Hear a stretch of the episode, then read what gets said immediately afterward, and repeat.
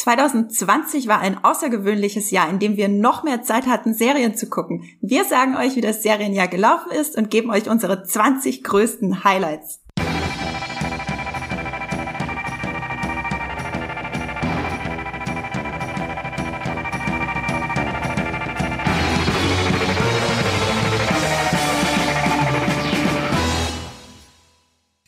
Und herzlich willkommen zu einer neuen Folge Streamgestöber, eure Movie-Pilot Podcast, den ihr jederzeit abonnieren könnt bei Spotify und bei jeder 1 bis 2, 3, 4, 5 Podcast-Apps.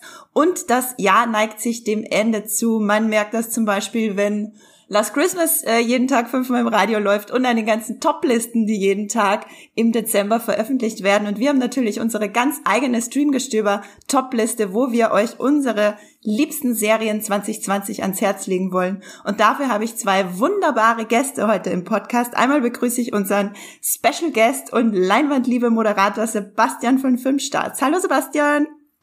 Wup, wup. Ja, hallo und äh, vielen Dank, dass ich dabei sein darf. Und ich will ja noch dazu sagen, man merkt auch, dass das Jahr sich zu Ende neigt, weil ich endlich weiß, was alle meine Instagram-Freunde so auf Spotify hören. Der Spotify-Rückblick, ja, das ist immer, das ist äh, auch immer eins äh, meiner, meiner Highlights, wo ich immer sofort draufgehe und gucke, was für peinliche Lieder ich dieses Jahr wieder tausendmal abgespielt habe. Das ist immer so der Moment, wo ich merke, dass ich irgendwie doch ein bisschen alt geworden bin, weil ich habe kein Spotify und kann nicht mal äh, teilen, was ich denn so für Musik höre. Dann begrüße ich noch äh, unseren zweiten Gast heute und zwar unseren Serienexperten, der vermutlich wieder 500 Staffeln geguckt hat dieses Jahr, Max Wieseler. Hallo Max. Hallo und äh, ich fühle mit dir mit, Sebastian. Ich habe auch kein Spotify. Ich habe nur Apple Music und da gibt's keinen Rückblick. Spotify hat mir zum Beispiel verraten, dass das Lied, das ich am meisten gehört habe 2020, äh, Show Yourself war vom Frozen 2 Soundtrack. und ich gebe das auch ganz offen und ehrlich zu. Ähm, ja, schön, dass ihr beide heute da seid. Wir reden in dieser eigentlich äh, Walking Dead Kombi, wenn ich mir das so angucke. Genau. Äh, alle, die unsere Walking Dead Livestreams kennen, wissen, wovon ich rede. Die gibt's bei YouTube zu sehen mit Eve gemeinsam. Äh, in dieser Walking Dead Kombi reden wir heute über die 20 besten Serien 2020 und nicht äh, wahrscheinlich äh, nicht über The Walking Dead. Das ist erstmal außen vor. Aber über die Postapokalypse. Aber äh, meinst du äh, über die Realität oder? Das Jahr 2020, ja. Ja, das Jahr 2020 hat natürlich äh, äußerst viele, äußerst äh, unangenehme Dinge mit sich gebracht.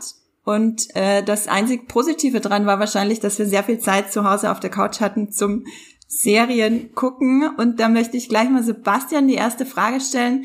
Wie war denn für dich persönlich das Serienjahr 2020? Du, ehrlich gesagt, auch nicht groß anders als die Jahre davor und wahrscheinlich auch nicht groß anders als die Jahre, die da noch kommen werden. Ich meine, mit Disney Plus ist jetzt quasi ein neuer Streaming-Dienst dazugekommen, auf dem ich irgendwie neue, aber irgendwie auch mehr alte Serien gucke. Also ich habe irgendwie dieses Jahr zum Beispiel mal das erste Mal in meinem Leben die Gargoyles-Serie komplett von Anfang bis Ende geguckt und äh, bin jetzt irgendwie gerade dabei, da hier äh, die ganzen Star Wars Serien zu gucken, Clone Wars, jetzt bin ich gerade bei Rebels irgendwie und äh, aber allgemein habe ich jetzt bei mir jetzt nicht so gemerkt, dass sich da groß was an meinem Seriengucken irgendwie verändert hat, ähm, weil ich ja, es ist eigentlich geblieben so wie immer. Das heißt, du hattest nicht das Gefühl, dass du äh, mehr Zeit hattest irgendwie wegen äh, Lockdown Light etc. und deswegen mehr Zeit in Serien gesteckt hast? Ach, du, dadurch, dass ich ja wirklich kein Homeoffice mache und eigentlich auch irgendwie immer im Büro bin, habe ich ja trotzdem noch auch so die Fahrt ins Büro von zu Hause und so. So die Zeit ist letztendlich die gleiche geblieben und ähm, ich, wie gesagt, es ist gleich. Ich lese ja auch noch viel und gucke ja dann auch noch Filme und für, für Leinwandliebe muss ja dann auch irgendwie noch jede Woche Filme geguckt werden und es hält sich, ich bin immer noch sehr froh darüber, dass es sich alles gut die Waage hält, dass alles so geblieben ist, wie es vorher auch war. Max, wie war das denn bei dir dieses Jahr mit den Serien? Also ich weiß, du guckst immer unglaublich viel. Ich finde es wahnsinnig bewundernswert, wie viel du immer guckst. War das dieses Jahr noch mehr oder wie hat sich das Serienjahr angefühlt? Ja, beschämt sage ich jetzt, es war noch mehr, weil im Gegensatz zu Sebastian hatte ich tatsächlich, ist bei mir der Arbeitsweg weggefallen dieses Jahr. Das sind ja fast äh, zweieinhalb Stunden am Tag, die ich jetzt mehr Zeit hatte für Serien und andere Dinge. Ähm, deswegen dieses Jahr bin ich jetzt, wenn dieser Podcast veröffentlicht ist, habe ich auch die 300 Staffeln in diesem Jahr schon geschafft. Ja, wow. Ja, ich habe mal geguckt, also 255 unterschiedliche Serien sind das und äh, 300 Staffeln. Und ich habe halt dieses Jahr viel auch nachgeholt, ältere Sachen, die ich immer schon auf der Watchlist hatte, so wie Better Things oder Better Call Saul hatte ich nie geguckt oder Mr. Robot und auch The Expanse, Andrea, ich weiß, du liebst die Serie. Die habe ich endlich mal nachgeholt dieses Jahr. Also äh, ganz viele ältere Serien, sage ich jetzt mal. Ich habe auch viel mehr deutsche Serien dieses Jahr geguckt, also überall mal so ein bisschen die Fühler ausgestreckt und da auch viele kleine tolle Sachen entdeckt. Mir ist dieses Jahr halt aufgefallen, dass viele große Serien auch leider gefehlt haben, halt produktionsbedingt durch Corona. Also sowas wie Pose hatten wir dieses Jahr nicht oder Succession und äh, Stranger Things gab es auch nicht. Also es fehlten so die großen Highlights irgendwie ein bisschen noch dieses Jahr. Ja, das stimmt. Mir ist das auch aufgefallen, dass da so ein paar Lücken waren, wo ich dachte, also so große Eventserien irgendwie, das hat fast ein bisschen gefehlt dann dieses Jahr. Ja. Ähm, ich finde das krass. Sag, kannst du noch mal kurz sagen, wie viel Staffeln du geguckt hast dieses Jahr? 300 plus, wenn das Jahr zu Ende ist. 300 plus. äh, ich habe nämlich vorhin auch noch mal nachgeguckt und bei mir sind 76 und das Ups. 76 Serienstaffeln und das ist halt schon ähm, ja relativ viel. Ich würde sagen überdurchschnittlich nennen wir nennen wir es mal so. Und ich fand es auch interessant, weil davon war fast genau die Hälfte, also 39 davon waren neue Sachen, die 2020 gestartet sind und die anderen waren alles ältere Serien, die ich nachgeholt habe, wie ich habe schon 20.000 Mal im Podcast erwähnt, es tut mir leid, äh, Blacklist nachgeholt und das sind dann gleich mal insgesamt vier volle Tage quasi, also viermal 24 Stunden äh, plus, die ich damit verbracht habe. Und, und der Dark Rewatch, den darfst du auch nicht vergessen. Das sind ja auch schon drei Staffeln dann nochmal, wenn man sie nochmal ja. geguckt hat. Ich habe nicht alles von Dark nochmal geguckt, aber den Großteil, weil ich glaube, das äh, wäre auch nicht anders machbar gewesen, dann die dritte Staffel dann so gut zu verstehen und den Podcast aufzunehmen, den wir aufgenommen haben. Ähm, Sebastian, wenn du mal schätzen würdest, äh, wie viel Staffeln hast du so geguckt dieses Jahr? Also ich kann sagen, schätzungsweise habe ich etwa so 50 Serien insgesamt geguckt dieses Jahr, also noch weit unter euch, aber tatsächlich auch sehr viele Rewatches. Ich habe zum Beispiel irgendwie kurz bevor es bei Netflix verschwunden ist, noch die komplette Bates Motel Serie irgendwie weggebinged. Das waren ja auch irgendwie, glaube ich, fünf Seasons. Ich habe iZombie irgendwie für mich entdeckt und habe daher dann auch ähm, alle fünf Seasons dann geguckt. Ähm, deswegen, also ich bin weit unter euch und ich bin auch nach wie vor ein bisschen eingeschüchtert, hier zu sitzen, so mit meinem kläglichen äh, Serienkonsum. Aber ja, also das kann ich tatsächlich auch sagen. Ich habe sehr viel mehr altes Zeug geguckt, was ich vorher nicht so kannte, als dass ich jetzt wirklich viele neue Sachen gesehen habe. Genau, wir haben äh, Sebastian nämlich aus, äh, naja, wir, wir laden Sebastian natürlich immer gerne ein, aber vor allem aus, vor allem aus einem Grund ist Sebastian nämlich heute hier und das solltet ihr natürlich wissen, bevor ich es vergesse. Wir machen nämlich, also Moviepilot macht mit äh, Filmstarts gemeinsam und ihr wisst ja alle, Sebastian ist äh, von Filmstarts und macht den äh, Filmstarts YouTube-Kanal und moderiert den Filmstarts-Podcast Leinwandliebe. Und wir machen mit Filmstarts gemeinsam die zwei großen Toplisten, die besten Serien des Jahres und die besten Filme des Jahres gemeinsam. Das heißt, die zwei großen Film- und Serienredaktionen haben sich zusammengeschlossen und geben die ja, die ultimativen äh, Toplisten ab, sage ich jetzt einfach mal, die werden erscheinen am 25. und am 26. Dezember. Da könnt ihr die sowohl auf Filmstarts als auch auf Moviepilot euch angucken. Und Sebastian, ähm, wir haben ja unsere Jenny an Leinwandliebe, äh, wie nennt man das, ausgeborgt. ähm, und die hat nämlich mit euch auch einen äh, so einen kleinen Kooperationspodcast aufgenommen, wie wir jetzt zu den besten Serien. Vielleicht erzählst du uns mal ganz kurz, äh, was die Streamgestöber-Hörerschaft dann bei Leinwandliebe erwartet.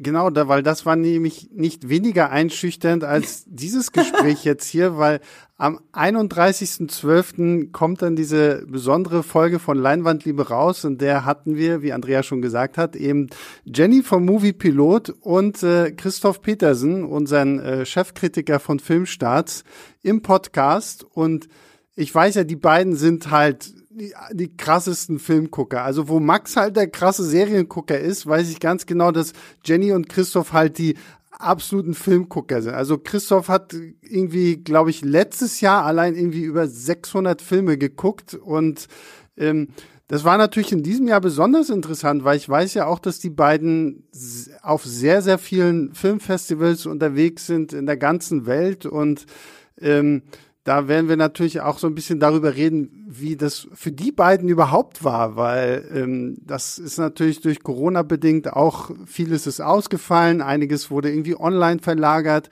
Ähm, ist ganz spannend und genau, da reden wir dann quasi so über unsere Top 5 der äh, tollsten Filme, die wir so in diesem Jahr hatten. Und ähm, ich sag's mal so, ich bin schon sehr gespannt, wie viele von, von deren Filmen ich überhaupt kennen werde und äh, ob ich da so mit meiner Mainstream-Flagge da ganz alleine dastehen werde oder ob es da doch ein paar Überschneidungen geben wird. Also deswegen am 31.12. Leinwand, liebe Hören, da erfahrt ihr es dann. Darf ich noch zwischenfragen, hat irgendjemand Hamilton erwähnt? Nein. Ah, hm, ah, hm. Dann habe ich das hiermit jetzt getan. Nein, nein, ich, nein, ich muss, ich muss dazu sagen, weil wir haben, wir haben uns irgendwie so eine Regelung gemacht, dass wir wirklich nur über Kinofilme sprechen und Filme, die eigentlich ins Kino kommen sollten, aber Corona-bedingt halt irgendwo im Streaming-Diensten gelandet sind. Wir wollten erstmal so reine Streaming-Sachen außen vor lassen. Die kann man ja dann wunderbar in den großen Listen bei Moviepilot und Filmstatze nachlesen, was sowohl Serien angeht als auch Kinofilme, äh, also als auch Filme, nicht Kinofilme. Genau, dazu muss man für die Zuhörerschaft natürlich sagen, dass der Podcast schon aufgenommen wurde, aber er erscheint am 31. Dezember. Es gibt auch sicher viele Streamgestöber, Hörerinnen und Hörer, die diese Folge jetzt quasi im neuen Jahr erst hören und denen kann man dann sagen, wenn ihr diesen Podcast fertig gehört habt, könnt ihr sofort zur Leinwandliebe wechseln und dort könnt genau. ihr euch dann die besten Filme 2020 anhören. Äh, Max, wie war das denn bei dir dieses Jahr mit den Streaming-Diensten? Hattest du das Gefühl, dass du da was Neues für dich entdeckt hast oder hat sich das, also abgesehen von Disney Plus natürlich, was äh, dieses Jahr im Ende März startete, erst in Deutschland, hast du das Gefühl, dass sich da bei dir irgendwie was verschoben hat? Mm, eigentlich nicht, also es ist immer noch sehr Netflix äh, präsent, meine Liste. Äh, aber natürlich halt mit Disney Plus ist halt ein riesiger Streamingdienst dieses Jahr gestartet äh, in Deutschland. Und kann man in den USA sieht man halt auch, dieser Streaming-Krieg ist jetzt so wirklich ausgebrochen. Mhm. Also dieses Jahr sind ja drei große, äh, zwei große noch dazugekommen mit HBO Max und Peacock. Und äh, da haben nicht alle gewonnen, weil aufgrund der Pandemie hat, haben leider viele dann auch kein, Programm gehabt, was sie zeigen können. Also ich wüsste jetzt nicht, äh, Peacock ist ja der NBC Streamingdienst. Was hatte er, was hatte Peacock jetzt für große Serien? Also die hatten diese eine Aldous Huxley Verfilmung, äh, aber sonst hatten die jetzt keine wirklichen großen Serien-Highlights. Ich höre auch nichts wirklich von Peacock. Und HBO Max, äh, Max hat auch so ein bisschen das Problem, dass halt wirklich so die großen Titel fehlen, wo sie ja jetzt nächstes Jahr dann gegenwirken, indem sie einfach das Kino leerfegen und das alles in Streaming verlagern. Aber eine ein, andere Sache für einen anderen Podcast. äh, und Disney hatte auch das Problem, äh, dass da fehlten so die großen Titel. Letztes Jahr hatte man oder zum Start hatte man jetzt Mandalorian und jetzt die zweite Staffel, aber so wirklich andere große Sachen fehlten. Das waren immer so kleine Serien, viele Dokus, aber es fehlten halt wirklich so die großen Serien. Es sollten ja zwei MCU-Serien dieses Jahr starten, die jetzt alle verschoben wurden. Das war einmal, glaube ich, Wonder Vision und einmal Falcon and Winter Soldier. Ganz genau, genau. Ähm, ja, aber ich denke, da nächstes Jahr will Disney da wirklich auf die Überholspur ähm, und kann da wirklich auch Konkurrenz machen. Also Netflix ist immer noch ungeschlagen mit äh, über 195 Millionen Abonnenten weltweit. Das ist Wahnsinn. Äh, und dann Amazon an zweiter Stelle mit 150 Millionen. Das ist aber Stand Januar 2020, da gab es noch keine äh, anderen Zahlen zu. Also die beiden kämpfen so ein bisschen um die 200 Millionen weltweit Abozahlen. Und äh, Disney ist aber jetzt so nach einem Jahr äh, jetzt tatsächlich schon über 73 Millionen. Und das könnte jetzt gerade, wenn der Podcast veröffentlicht ist, auch schon ein bisschen höher sein, weil die neuen Zahlen gibt es erst, nachdem wir das aufgenommen haben. Ich finde, Disney Plus ist für mich auch immer noch eher so dieser Nostalgie-Streaming-Service, ja. so wegen, ah, ich kann die ganzen alten Trickfilmserien gucken, wie, keine Ahnung, Chip und Chap, Darkwing Duck und DuckTales und keine Ahnung sowas und ich kann die ganzen alten Disney-Filme gucken, aber so wirklich viel Neues kommt da noch nicht und ich bin ja mal auch gespannt, es soll ja dann irgendwie nächstes Jahr noch dieses Disney plus Star starten, wo ja dann auch so ein bisschen erwachseneres Publikum angesprochen wird. Ähm, wie sich das dann auswirken wird, äh, interessiert mich jetzt auch schon mal sehr brennend. Also ich will endlich mal die ganzen Hulu-Serien in Deutschland haben. Deswegen, da freue ich mich dann ja, schon. Ja, ja. Ja, das fände ich auch auf jeden Fall wahnsinnig spannend. Hulu, das ist so ein äh, großer Punkt. Wann, wann kommt das endlich? Bitte bringt es endlich äh, nach Deutschland. Und Disney Plus ist für mich tatsächlich auch so ein bisschen der Nostalgiesender. Die einzige große neue Originalserie, die quasi jeder guckt oder auf dem Plan stehen hat, ist ja The Mandalorian, worüber wir sicher später, wenn wir zu den 20 besten Serien 2020 kommen, noch sprechen werden. Ähm, Sebastian, welche Streamingdienste hast du denn bei dir zu Hause eigentlich? Welche guckst du denn regelmäßig? Also genau die, die wir jetzt gerade angesprochen haben. Netflix, Prime und Disney Plus. Das ist so alles. Ab und zu mal stöber ich in irgendwelchen Mediatheken noch rum oder so, aber hauptsächlich ist es bei mir, sind es bei mir diese drei. Früher war tatsächlich auch bei mir so Hauptfokus irgendwie auf, auf Netflix. Mittlerweile hat sich das so ein bisschen mehr gefächert, weil ich dann doch so auf Prime auch so ein paar äh, ein paar Anime-Serien auch für mich gefunden habe und ich hab, bin ja immer auf der Suche irgendwie nach alten oder neuen Anime-Serien, die ich irgendwie nachholen kann oder aufholen kann. Ähm, und ja, Disney Plus ist bei mir so so ein bisschen weiß nicht, ich, ich binge regelmäßig nochmal Gravity Falls, weil ich diese Serie oh. einfach absolut großartig ja. finde. Und wie gesagt, jetzt halt so ein bisschen die Star Wars Serien, auch Mandalorian. Aber wie ansonsten eher Netflix und Prime. Ja, Netflix war halt dieses Jahr einfach der große Gewinner. Die anderen waren, hatten alle nicht wirklich das Programm und Netflix produziert hm. einfach so viel schon in, mit so einem riesigen Vorlauf vor, dass die einfach äh, das ganze Jahr füllen konnten mit Serien. Es hat keiner gemerkt, dass da wirklich Corona dazwischen gespielt hat. Vielleicht merkt man es nächstes ja. Jahr jetzt ein bisschen, aber jetzt halt dieses Jahr hatten sie halt wirklich alles äh, bis Dezember alles schon vorproduziert gehabt. Max, was kommt bei dir zu Netflix, Prime und Disney Plus und den Mediatheken noch dazu? Wo guckst du noch so Serien? Ich gucke tatsächlich äh, Apple TV Plus habe ich noch. Den, ja. den armen kleinen Streamingdienst, den niemand guckt.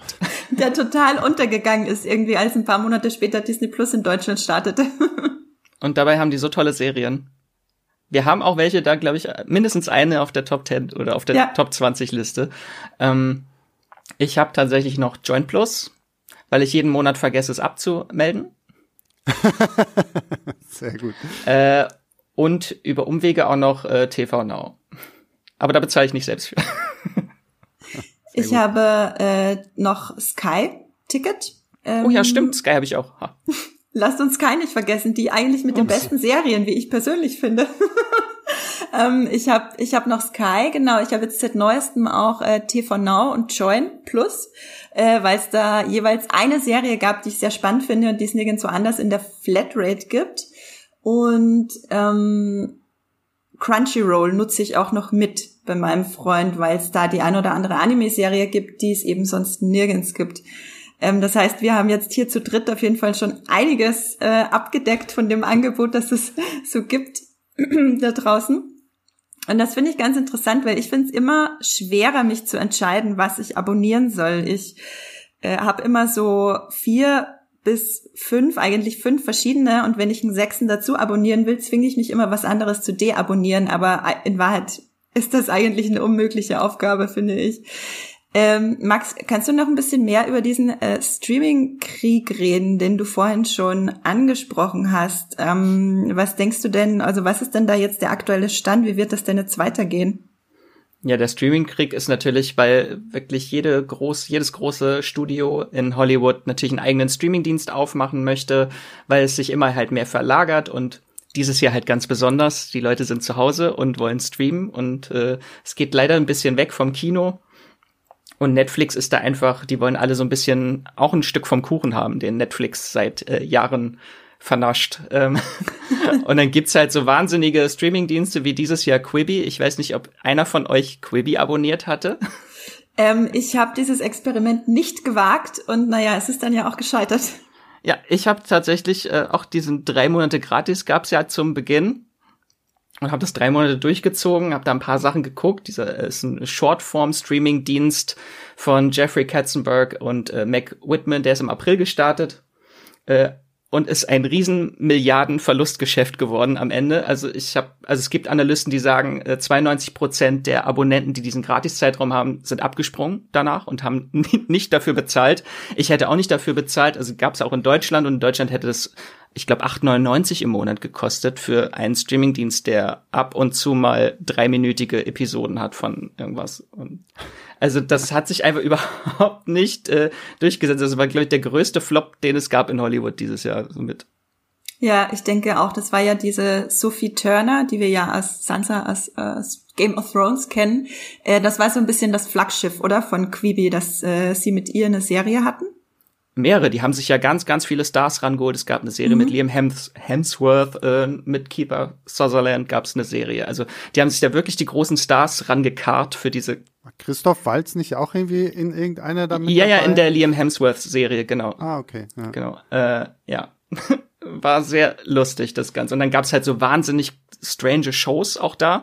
Neben diesen Star-Serien gab's dann so Shows wie Chrissy Teigens Court, wo sie eine Richterin spielt äh, und echte Fälle über echte Fälle entscheidet. Und dann gab's, äh, gab's Dismantle mit äh, Titus Bird, äh, nee, wie heißt er? Titus Burgess, wo Leute irgendwie zermatschtes Essen in die Fresse geschlagen bekommen und dann an die Zutaten erraten müssen. das, das ist alles, also wirklich. Warum hat sich das nicht durchgesetzt, frage ich mich. Das war mein Highlight, glaube ich. Nee, mein Highlight war tatsächlich Pasta, äh, irgendwas mit Pasta war das, so eine Doku über Pasta einfach. Jemand, der durch die Welt reist und äh, Pasta isst, so, das war mein Highlight auf Quibi. Klingt gut. Klingt absolut fantastisch.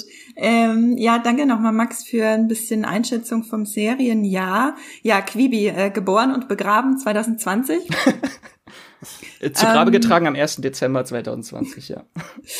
Ähm, aber wie du es vorhin schon meintest, Netflix ist, äh, hat einfach erstens mal so ein gigantisches Standing mittlerweile und so viel vorproduziert und so viele verschiedene Originalserien auch, dass es bei Netflix eben auch einfach am wenigsten aufgefallen, also die Pandemie am wenigsten aufgefallen ist, auch wenn Netflix durchaus einige Serien verschoben oder auch gecancelt hat äh, wegen der Pandemie, weil das dann mit den Budgetplänen nicht mehr zusammengepasst hat. Zum Beispiel Glow äh, ist das, was ich über alles liebe, ist ein großes äh, Corona-Opfer ähm, aber das geht natürlich unter, wenn Netflix so viele andere Sachen hat, dass man äh, diese, diese, diese Absetzungen eigentlich gar nicht mehr so wirklich mitkriegt. Äh, bevor wir jetzt zu unseren großen, großen Highlights 2020 kommen, gibt es denn eine Absetzung dieses Jahr, die euch besonders überrascht oder mitgenommen hat? Ich glaube, du hast schon gerade erwähnt. Das ist, das tut, glaube ich, mit am meisten weh, weil nach der dritten Staffel wurde es so groß angekündigt. Die hatten ja auch schon angefangen zu drehen, die vierte Staffel, und dann wurde das jetzt alles eingestampft. Und die habe ich auch gerade erst kurz vorher entdeckt gehabt und alle drei Staffeln durchgepinscht. Und dann kam, ach übrigens, geht nicht weiter. Ja, mich hat tatsächlich sehr schwer getroffen, dass ähm, I'm not okay with this nach einer Staffel schon wieder abgesetzt wurde, weil ich fand diese Serie einfach nur großartig und sie endete ja auch mit einem recht interessanten Finale, wo ich dachte, oh, haha, das wird jetzt in Staffel 2 nur noch besser. und äh, und dann war, kam irgendwann diese Nachricht so, ja, nee, ähm, Budget und keine Ahnung was und das war's jetzt. Was ist, müssen wir quasi irgendwie so als Miniserie dann uns mit zufrieden geben. Das fand ich persönlich sehr schade. Da hat auch der Showrunner tatsächlich äh, Netflix noch angefleht, dass er das Ende noch mal umschneiden könnte, damit es jetzt auch final ja, ist, jetzt wo ja. die Serie abgesetzt wurde. Aber hat Netflix nein gesagt. Ja. Lassen Sie ihn nicht machen. Er wollte den Cliffhanger, glaube ich, dann mhm. rausschneiden. Ja, genau, weil das war ja ein wahnsinniger Cliffhanger. Ähm, Verstehe ich ehrlich gesagt auch nicht wirklich, warum er das nicht, äh, warum da nicht noch ein bisschen Budget irgendwo in einem Topf gefunden wurde, um, um das umschneiden zu lassen. Ähm, und das ist schon, äh, danke Sebastian, die perfekte Überleitung zu den 20 besten Serien 2020, weil ich weiß, äh, I'm not okay with this haben wir auch dabei und ich freue mich, dass du es mit reingenommen hast, weil sonst hätte ich es mit reingenommen. Kurz äh, zur Erklärung für unsere lieben Zuhörerinnen und Zuhörer, wie sich die 20 Highlights, die wir euch jetzt kurz vorstellen, manche kürzer, manche länger, mal, sehen, wie sehr wir ausschweifen, äh, wie die sich zusammensetzen. Und zwar haben wir fünf Highlights von Sebastian, fünf Highlights von Max, fünf Highlights von mir und fünf Highlights von der Movie Pilot Community, damit wir wirklich hier verschiedene Geschmäcker und die, die breite Masse und, und, und ja, ganz, ganz spezielle Geschmäcker abgedeckt haben. Und ich habe, ähm, ihr kennt ja, ihr wisst ja, wie es funktioniert ähm, bei unserem Podcast Beste Serien 2019 und bei unserem Podcast Beste Serien äh, 2020 zur Halbzeit haben wir es schon genauso gemacht und das kam ganz gut an bei euch. Ich habe hier einen Hut. Ihr könnt ihn jetzt leider nicht sehen, aber ich zeige ihn mal durch die Kamera an äh, Sebastian oh, und Max. Das ist ein sehr schöner uh, Hut. Der Maggie-Hut. Genau, ja. Das ist wirklich ein Maggie-Hut. Ich kann ihn jetzt leider nicht aufsetzen, sonst fallen die ganzen Zettelchen raus, die da drin liegen. Da sind nämlich äh, 20 Zettel drin mit diesen 20 Serien und ich werde jetzt einen nach dem anderen rausziehen. Ich werde Aber der kommt dann bitte als Foto in den Artikel zum Podcast. ja, auf jeden Fall. Ich muss jetzt hier äh, die Nebengeräusche schneide ich später raus. Ähm, äh, ich muss das mal hier muss das mal hier platzieren und dann fange ich auch sofort an, ohne irgendwelche Umwege. Ich schüttel den noch mal, damit die Leute dieses schöne Geräusch. Hören, äh, damit wirklich ein Hut da ist. ich ziehe die erste Serie. Shits Creek, Staffel 6. Das ist bei Max auf dem äh, vierten Platz. Max, warum empfiehlst du uns Shits Creek? Warum nicht? das ist jetzt die Antwort auf auf alles. Shits Creek ist die beste queere Comedy, die äh, leider niemand gesehen hat, außer mir, glaube ich. Äh, auch bei Movie Pilot, die Community sieht das nicht wie ich. Da hat die eine Bewertung von 6,2 leider nur, aber auch nur 34 Bewertungen. Da sind so ein paar miese Peter dabei, die die Serie, glaube ich, nicht mögen. Na, du, ich glaube, das größte Problem ist, ich habe auch, ich, wie gesagt, ich habe von dieser Serie wahnsinnig viel gehört und ich will sie auch sehen, weil irgendwie gefühlt jeder, den ich kenne, sagt, oh, beste Sitcom irgendwie alle. Aber die gibt's ja nirgendwo. Doch, die gibt's bei TV Now. Ach so, ja, okay, gut. Aber äh, da hast du, glaube ich, das, das, größte Problem daran, dass so wenig Leute das gucken, ne?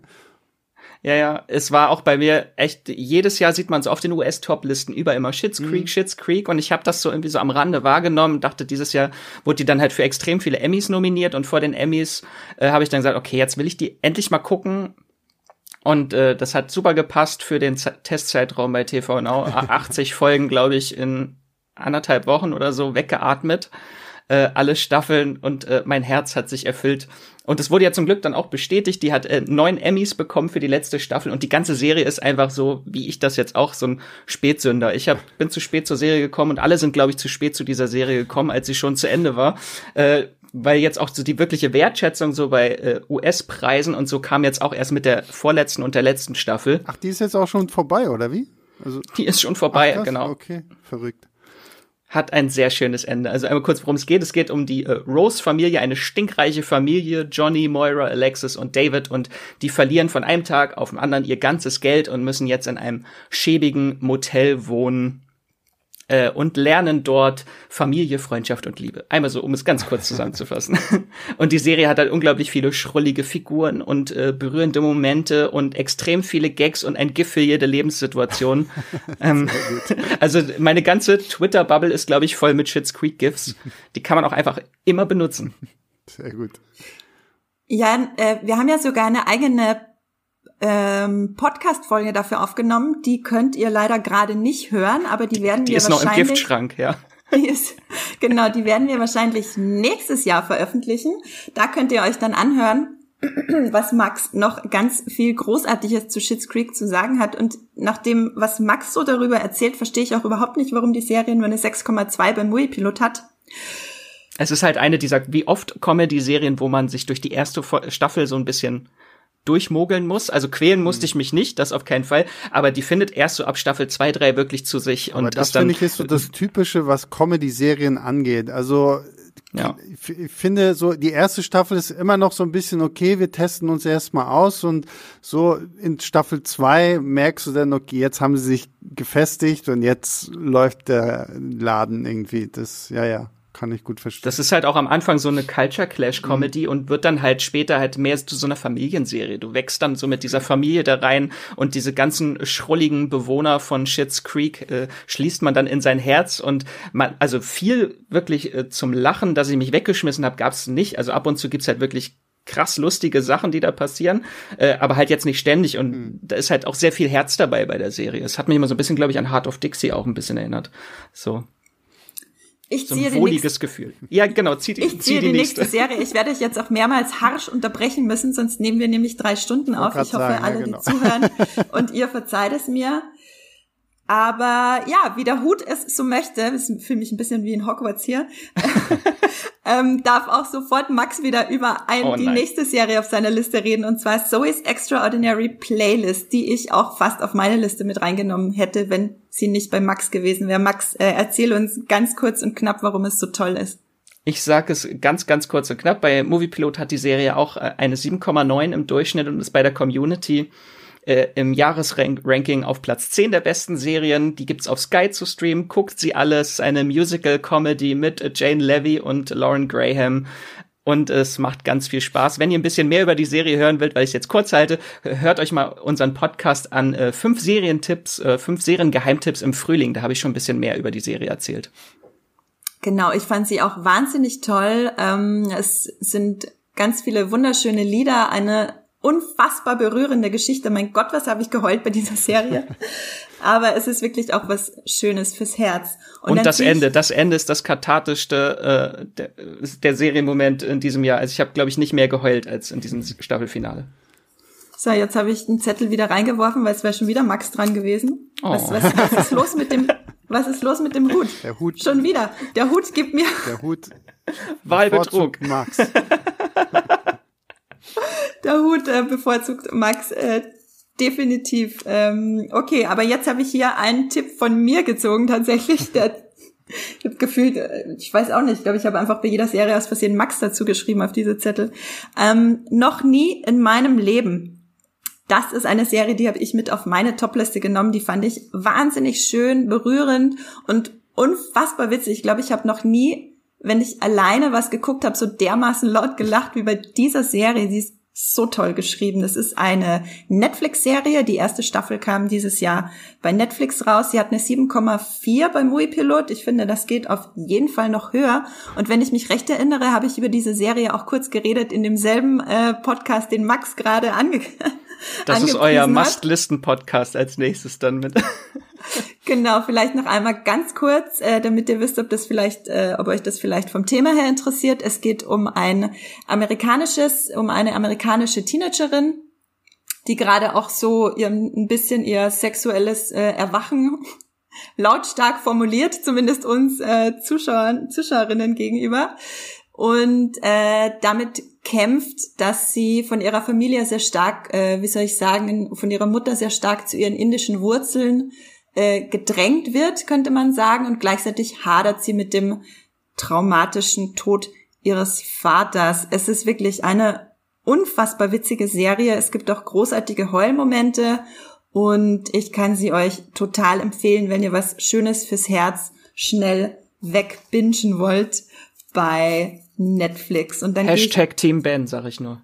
Hashtag Team Ben. Ja, tatsächlich bei mir auch. So, und der Hut gibt mir schon wieder nur Max-Serien. Es reicht.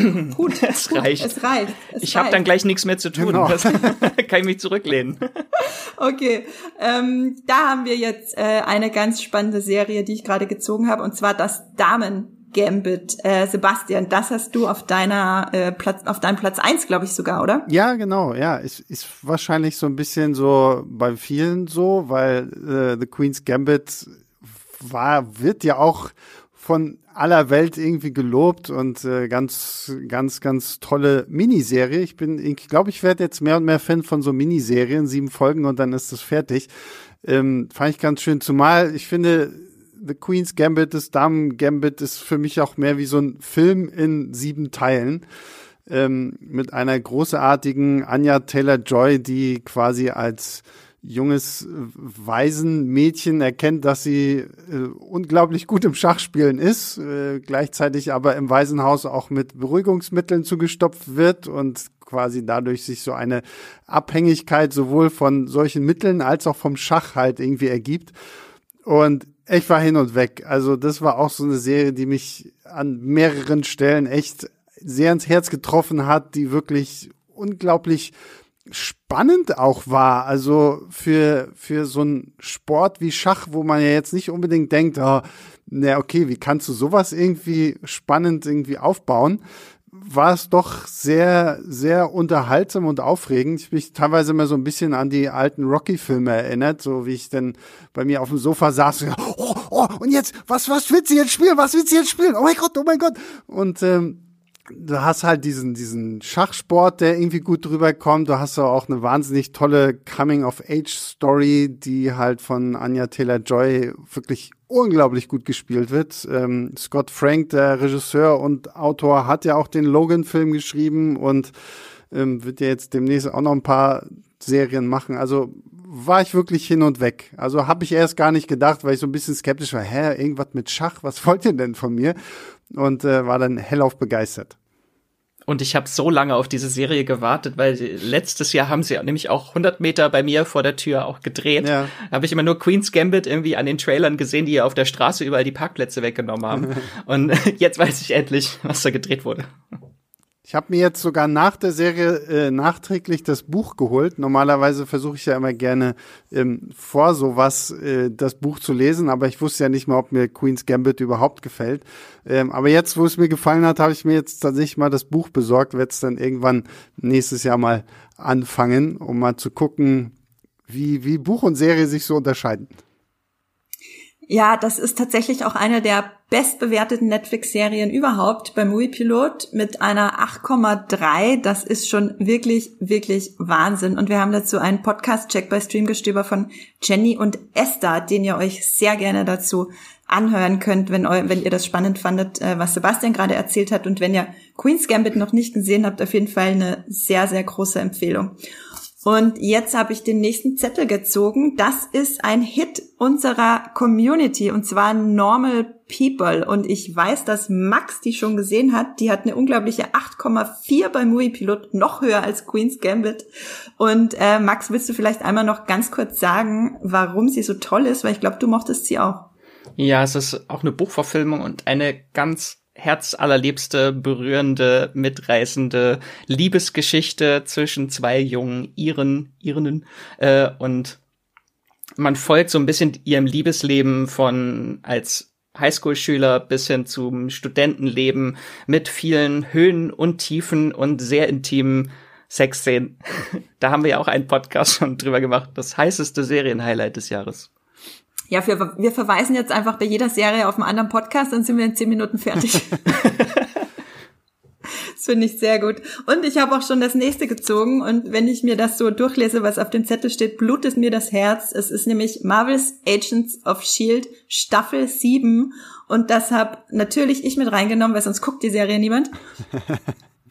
Und das war das große Serienfinale von der allerersten Marvel Cinematic Universe Serie, die vor ja über sieben Jahren gestartet ist.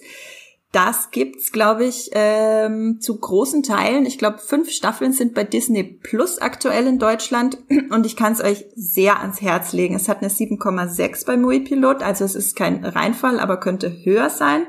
Und ich glaube, die Bewertung liegt daran, dass man sich wirklich durch die erste Staffel quälen muss. Das ist halt problematisch, weil die hat 20, über 20 Folgen, die erste Staffel.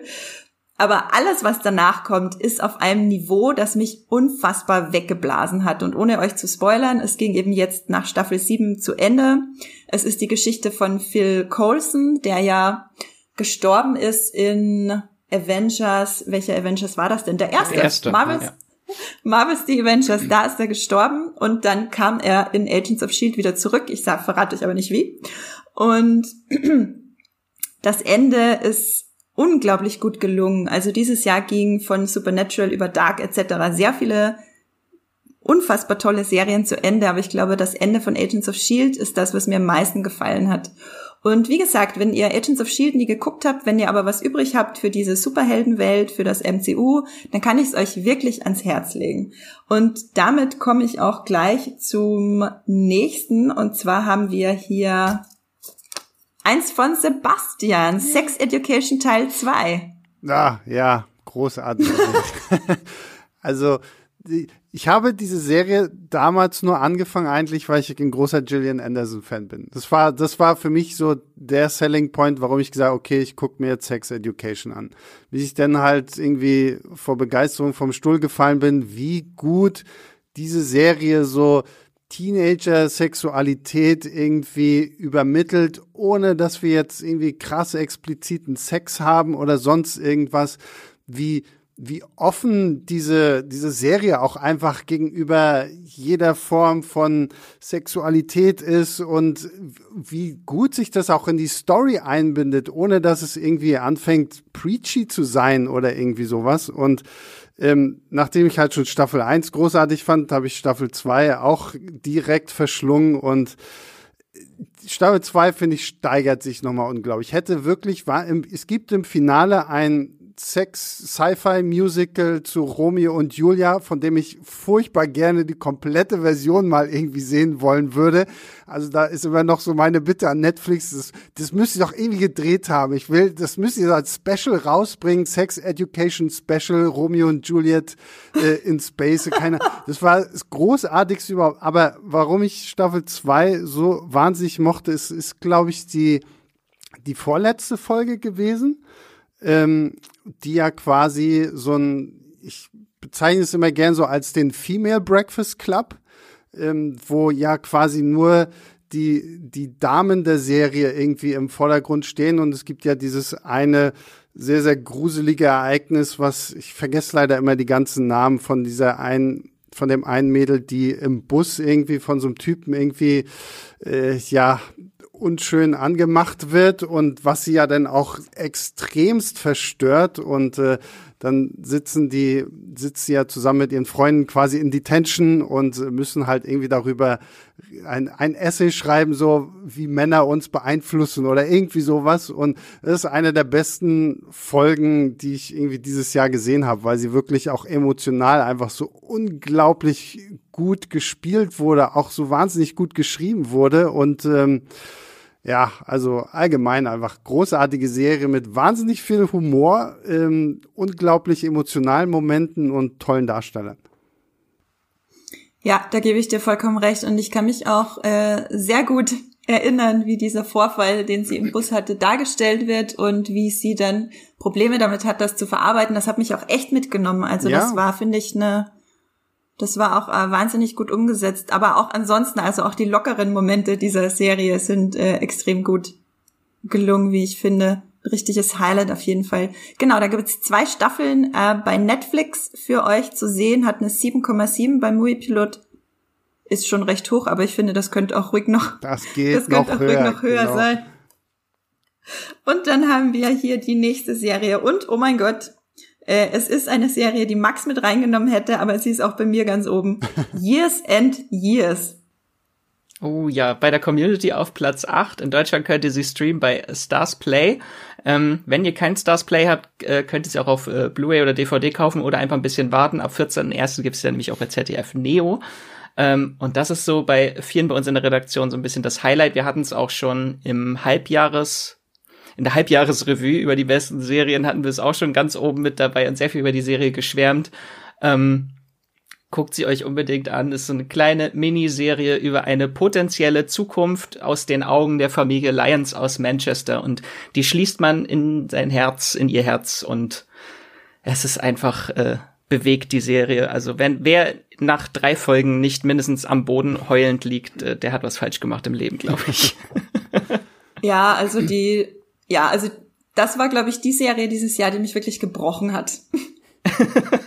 es ist ähm, eine. Obwohl sie eigentlich tatsächlich schlecht gealtert ist. Es konnte ja keiner ahnen, dass 2020 so aussieht, wie es jetzt aussieht. Von der, die ist ja aus dem Jahr 2019 aus Großbritannien, hat dann so eine potenzielle Zukunft, zeigt sie dann von Russell T. Davis, der auch das äh, Doctor Who Reboot mitgemacht hat. Ja. Ja, das Pech musst du mal haben, dass du eine, eine Serie machst über die nahe Zukunft und dann passiert 2020. Also. Ups. Damit kann ja keiner Wie sollst rechnen. du das? Nee, damit das, das kann man ihnen tatsächlich nicht vorwerfen. Und das ist immer noch eine sehr ähm, völlig unabhängig davon einfach eine wahnsinnig interessante Idee, äh, was oder wie soll ich sagen, eine wahnsinnig besorgniserregende Zukunft, die sie entwerfen, weil sie sich unfassbar realistisch und möglich anfühlt. Und gleichzeitig äh, ist es aber auch sehr herzerwärmend äh, zwischenmenschlich. Und ich habe schon das nächste rausgezogen. Und das ist jetzt die Serie, die Max vorhin meinte, die einzige von Apple TV Plus, die sich äh, reingeschummelt hat bei uns. Und zwar Ted Lasso.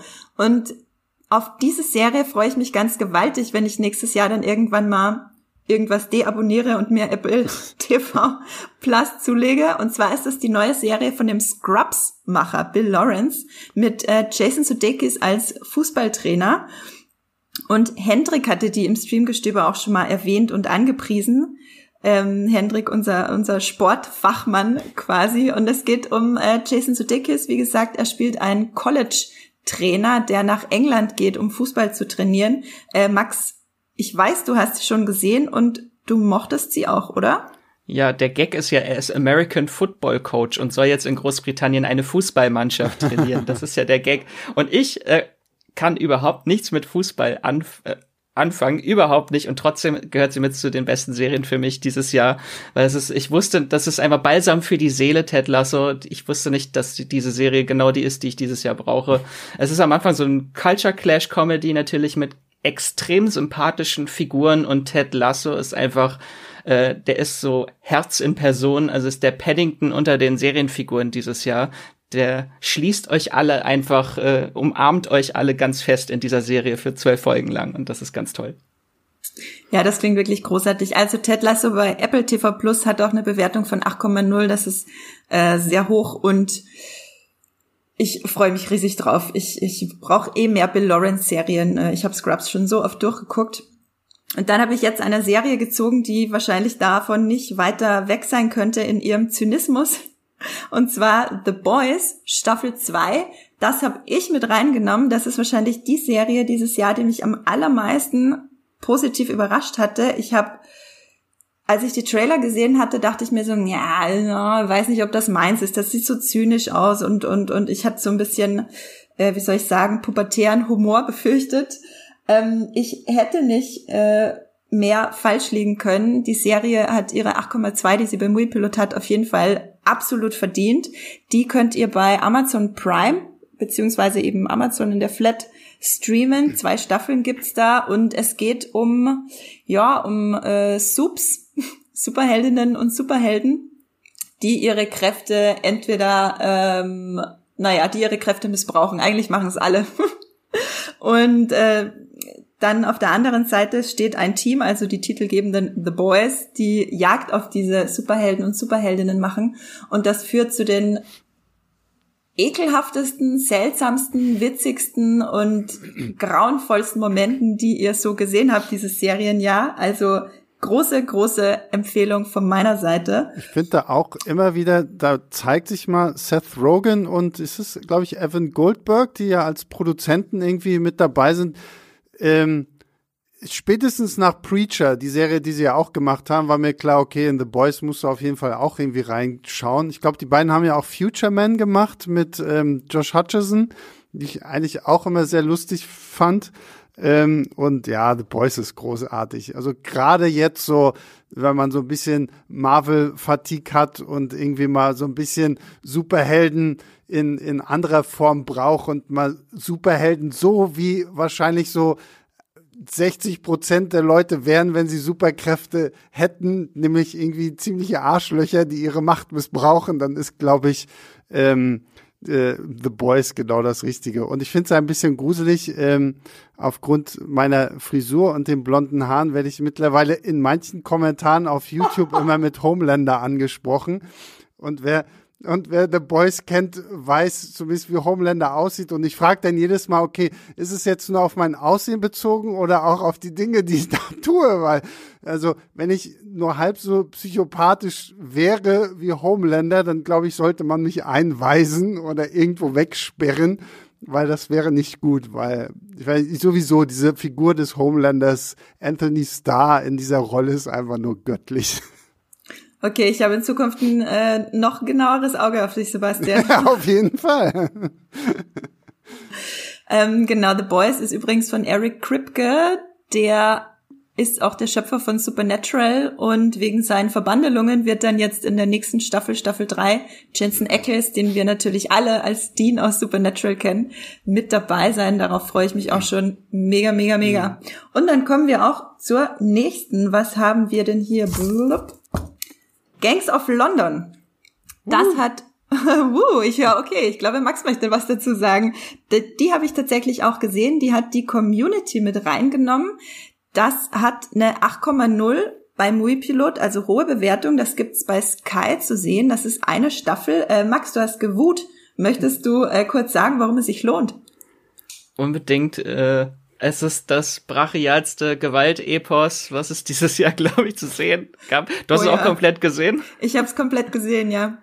Also einmal kurz, worum es geht. Also nach dem Tod eines mächtigen Gangsterbosses äh, sind dann dessen Sohn, der wurde von äh, wird von Joe Cole gespielt, auf blutige Rache und dann entfacht er in der Unterwelt Londons einen Krieg zwischen den verschiedenen Gangsterfraktionen und das Ganze ist äh, sehr, sehr brutal und nihilistisch mit ganz viel brachialer Action. Ähm, die Serie ist vom äh, The Raid-Regisseur Gareth Evans. Uh, ich hätte auch einen okay. Auszug aus einem Community-Zitat, äh, um einmal kurz, äh, worum es in der Serie geht. Äh, Staffel 1 in zwei Tagen durchgesehen. Leck mich am A. Das war mal gut. Da haben die Engländer mal was aus dem Hut gezaubert. Schießereien, die sich gewaschen haben, Machetenkämpfe, Faustkämpfe, wo man die Knochen fast splittern hört. Herrlich. Seit Bracco das Beste an Brutalo-Serie, was ich je gesehen habe. Und ich weiß jetzt schon, dass ich mir Folge 5 noch einige Male solo ansehen werde. Das hat dem Jungen gefallen. Das, das klingt gut, das gefällt dem Jungen hier, glaube ich, auch. Also es muss ja auch mal gucken. ja, vor allen, Dingen, vor, allen Jungen, nachdem, ja? vor allen Dingen, nachdem du gesagt hast, dass das der The Raid-Regisseur ist, weil ich mag die The Raid-Filme eigentlich sehr, sehr gerne, gerade auch wegen ihrer Action. Ähm, ist das eine, eine, eine Miniserie oder geht es noch, wird es noch weitergehen? Das geht tatsächlich noch weiter, ah, okay. weil es auch ein großer Hit war. Ja. Aber ähm, wie ihr auch schon geschrieben habt, Folge 5, das ist so eine, es gibt eine so eine Standalone-Folge mittendrin und die ist wie so ein eigener Actionfilm ja. in sich. Und äh, wenn man nichts von der Serie gucken will, die, die eine Folge sollte man sich mal testweise angucken, ja. weil das ist echt das Highlight. Das ist so eine Belagerung von einem kleinen Haus im Nirgendwo und Okay. Das ist sehr, sehr brutal und unglaublich tolle Action. Klingt gut. Da wird auch wirklich sehr, sehr gut mit äh, Kamera gearbeitet und sowieso die Stunts sind natürlich extrem gut, wie wir das schon aus äh, The Raid kennen, die Kampfszenen. Mir persönlich wurde ein bisschen zu viel geschossen und zu wenig äh, Faust gekämpft. ist, das ein, ist das ein Verb? Ähm, also das heißt, es war nicht ganz das, was ich erwartet hatte. Äh, ich bin auch riesiger The Raid-Fan, aber wer brutale Action mag und The Raid-Fan ist, der wird auf jeden Fall seine Freude daran haben. Und damit komme ich zur nächsten Serie. Da haben wir, oh, mein Platz eins. da freue ich mich besonders und zwar Tales from the Loop. Und manche von euch werden jetzt sagen, was, ist sie bekloppt? Aber ähm, ich hatte keine wie soll ich sagen, schönere Serienerfahrung dieses Jahr. Bei Muipilot hat die nur eine Bewertung von 6,6, was wirklich schlecht ist für eine Serie. Ähm, das ist quasi kaum besser als die Muipiloten Shits Creek bewerten bei uns. Wir wissen auch nicht, was da los ist. Ihr könnt euch Tales from the Loop bei Amazon anschauen. Das ist eine Staffel mit, ja, lose zusammenhängenden Folgen. Das passiert auf der Kunst von dem Maler beziehungsweise dem Künstler Simon Stallenhawk. Äh, ich denke mal, irgendwie so spricht man das aus. Ich kann nicht so gut Schwedisch. Ich glaube, er ist Schwede. Und ähm, ja, zeichnet äh, so eine Art Retro-Zukunft, so wie er das in seinen Bildern immer macht, mit großen Robotern, aber teilweise sehr pastellig und äh, ja, so, so, so ein bisschen verranzt auch. Aber darf und ich da zum Beispiel mal nach, weil ich habe von Tales from the Loop, ich habe nur die erste Folge geguckt, weil ich, wie gesagt, ich, ich kannte seine Bilder und fand die immer sehr, sehr faszinierend. hab da mal die erste Folge geguckt, aber die erste Folge hat mich äh, vom, vom Look her schon gecatcht, aber nicht unbedingt von der Story, weil ich finde, zumindest in der ersten Folge war es eine sehr, sehr vorhersehbare Geschichte irgendwie, so wo mir zumindest relativ klar war, okay, das geht in die und die Richtung. Ändert sich das noch? Wird das auch noch irgendwie mehr so in die Richtung der, ähm, der Bilder, die er gezeichnet hat? Oder wie, wie, wie entwickelt sich diese Serie? Ähm, das ist eine schwierige Frage, weil jede Geschichte erzählt, äh, jede Folge erzählt eine ganz eigene Geschichte und stellt mhm. einen anderen Charakter in den Fokus. Ich denke mal, vorhersehbar ist sehr vieles davon. Äh, was ich so mochte dran ist, dass es ganz, ganz ruhig und mit einer so einer wundervollen Gelassenheit und äh, Melancholie, aber gleichzeitig auch irgendwie Hoffnung erzählt wird, das hat mich einfach jedes, bei jeder Folge wieder irgendwie total auf den Teppich geholt und ich bin so versunken in dieser Serie. Und ich fand sie tatsächlich ein bisschen zu traurig eigentlich für dieses Jahr. Also ich wünschte, sie wäre in irgendeinem anderen Jahr rausgekommen, äh, weil sie ganz, ganz tief melancholisch ist. Also wenn ihr schon sehr melancholisch seid, würde ich sie euch tatsächlich wirklich nicht empfehlen. Ähm Aber wenn dich die erste Folge nicht gecatcht hast, wirst du wahrscheinlich auch mit den anderen nicht glücklich, glaube ich. Okay. Äh, Max, hast du Tales from the Loop gesehen? Ja, natürlich. Ja. ja, stimmt, du hast alles gesehen, sorry. Ich habe alles außer Agents of Shield von dieser Liste gesehen. Uh, ich habe was gesehen, was Max nicht gesehen hat. Das ist ja unfassbar. Ähm, Max, würdest du mir recht geben, dass wenn man die erste Folge, wenn einen die erste Folge nicht catcht, dann wird man mit den anderen auch nicht glücklich? Also wenn einem so der Grundton, diese Melancholie nicht gefällt, dann würde ich schon abraten, weiter zu gucken. Aber wenn es jetzt einfach nur die Story ist, würde ich sagen, kann man schon weiter gucken, weil es natürlich wie so eine Anthologie aufgebaut ist, das immer andere Geschichten. Und äh, bei Black Mirror sind ja auch immer andere Geschichten und da gefällt einem auch nicht jede mhm. Folge. Also ich würde es vielleicht einfach noch mal versuchen. Man muss aber auch wirklich in der Stimmung sein zu, bei dieser Serie. Auf jeden Fall. Also ich würde es mal beschreiben als melancholische Sci-Fi Mystery. Atmos Sci-Fi. Atmos Sci-Fi, Mystery, irgendwas. Und äh, kann auch gar nichts näher zur Geschichte sagen. Das äh, müsst ihr dann selber rausfinden. Ich fand's wirklich wunder, wunder, wunderschön. So, und dann kommen wir zum nächsten Community-Hit und zwar der bestbewerteten Serie dieses Jahres, neuen Serie dieses Jahres mit einer unglaublichen 8,6, eine Netflix-Serie, eine Doku-Serie, sie heißt The Last Dance. Und es geht, wenn ich mich recht entsinne, um das äh, Leben und Schaffen, um die Karriere von Michael Jordan, dem, ihr kennt ihn alle, Basketballer, der riesengroß war und den immer noch jeder, also wortwörtlich, ich weiß nicht, wie groß er genau ist, aber ähm, ähm, jeder, jeder kennt ihn auch äh, weltweit. Auch alle, die nicht Basketball gucken. Und Max, ich weiß, du hast sie gesehen. Findest du die 8,6 ähm, gerechtfertigt? Mm, ich finde sie schon ein bisschen sehr gehypt, die Serie, aber sie ist halt wirklich auch unglaublich gut. Ich kann, wie vorhin schon gesagt, mit Sport eigentlich nicht viel anfangen und auch mit Basketball bin ich nie reingekommen. Äh, war mein Hasssport in der Schule, weil wir ständig Basketball spielen mussten. Äh, aber die Serie habe ich tatsächlich auch äh, durchgeguckt in wenigen Tagen. Das ist eine unglaublich tolle Doku, einfach wie so ein Zeitdokument, das uns nochmal so in die 90er Jahre zurück verfrachtet, wo wir dann, ich weiß gar nicht, wie viele Jahre das sind, so ein paar Seasons von den Chicago Bulls miterleben und dann so diese Auf- und Ups und das äh, Drama innerhalb des Teams. Das, das hat wirklich wie so einen kleinen Kosmos, in dem man so eintauchen konnte. Ich find's, ähm, ich interessiere mich auch nicht sonderlich für Sport. Ich mache gern Sport, aber ich, ich, ich guck ungern Sport, finde aber das Thema schon irgendwie interessant, weil Michael Jordan einfach so ein riesiges Phänomen war. Also alle Doku-Fans, alle Basketball-Fans, auf jeden Fall gucken, ist bei Netflix The Last Dance. Und jetzt kommen wir zu einer sehr großen Serie, die sicher viele von euch gesehen haben. Und Sebastian hat sie mit reingenommen. Wir reden jetzt über The Mandalorian Staffel 1 und 2, muss man ja eigentlich sagen. Ja, aber ich rede nur über Staffel 2, weil ich, okay. ich, nein, ich muss tatsächlich sagen, ich war nicht so ein krasser Fan von der ersten Season. Also ähm, das hat sich jetzt mit Staffel 2 doch sehr gebessert.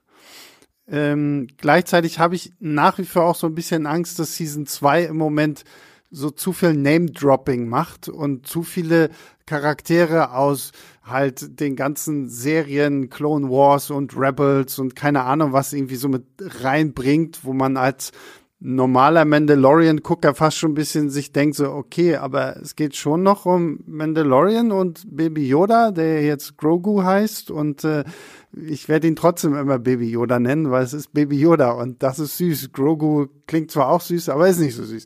Ähm, aber prinzipiell finde ich gerade die zweite Staffel ist jetzt unglaublich spannend, unglaublich toll inszeniert auch. Also diese, ähm, ich meine, es ist die vierte Folge oder fünfte Folge, in der ja auch Ahsoka Tano vorkommt, wie hier Western und Eastern miteinander gemischt wird und du irgendwie auf der einen Seite so ein klassisches Western-Duell hast und auf der anderen Seite halt so einen Samurai-artigen Kampf äh, unglaublich gut. Also Dave Filoni und äh, John Favreau, die ja quasi die Köpfe hinter dieser Serie sind, geben sich da unglaublich viel Mühe und ich kann irgendwie jedem nur empfehlen, sich mal so, so ein bisschen so dieses Behind-the-Scenes-Zeug anzuschauen zu der Serie, weil wie die ja quasi virtuelle Sets jetzt nutzen und so ein bisschen den Greenscreen ad acta führen, ist schon unglaublich spannend zu sehen. Also gerade auch von der technischen Seite her, wer sich dafür interessiert, sollte gerade mal auch so Behind-the-Scenes-Zeug zu Mandalorian sich mal anschauen.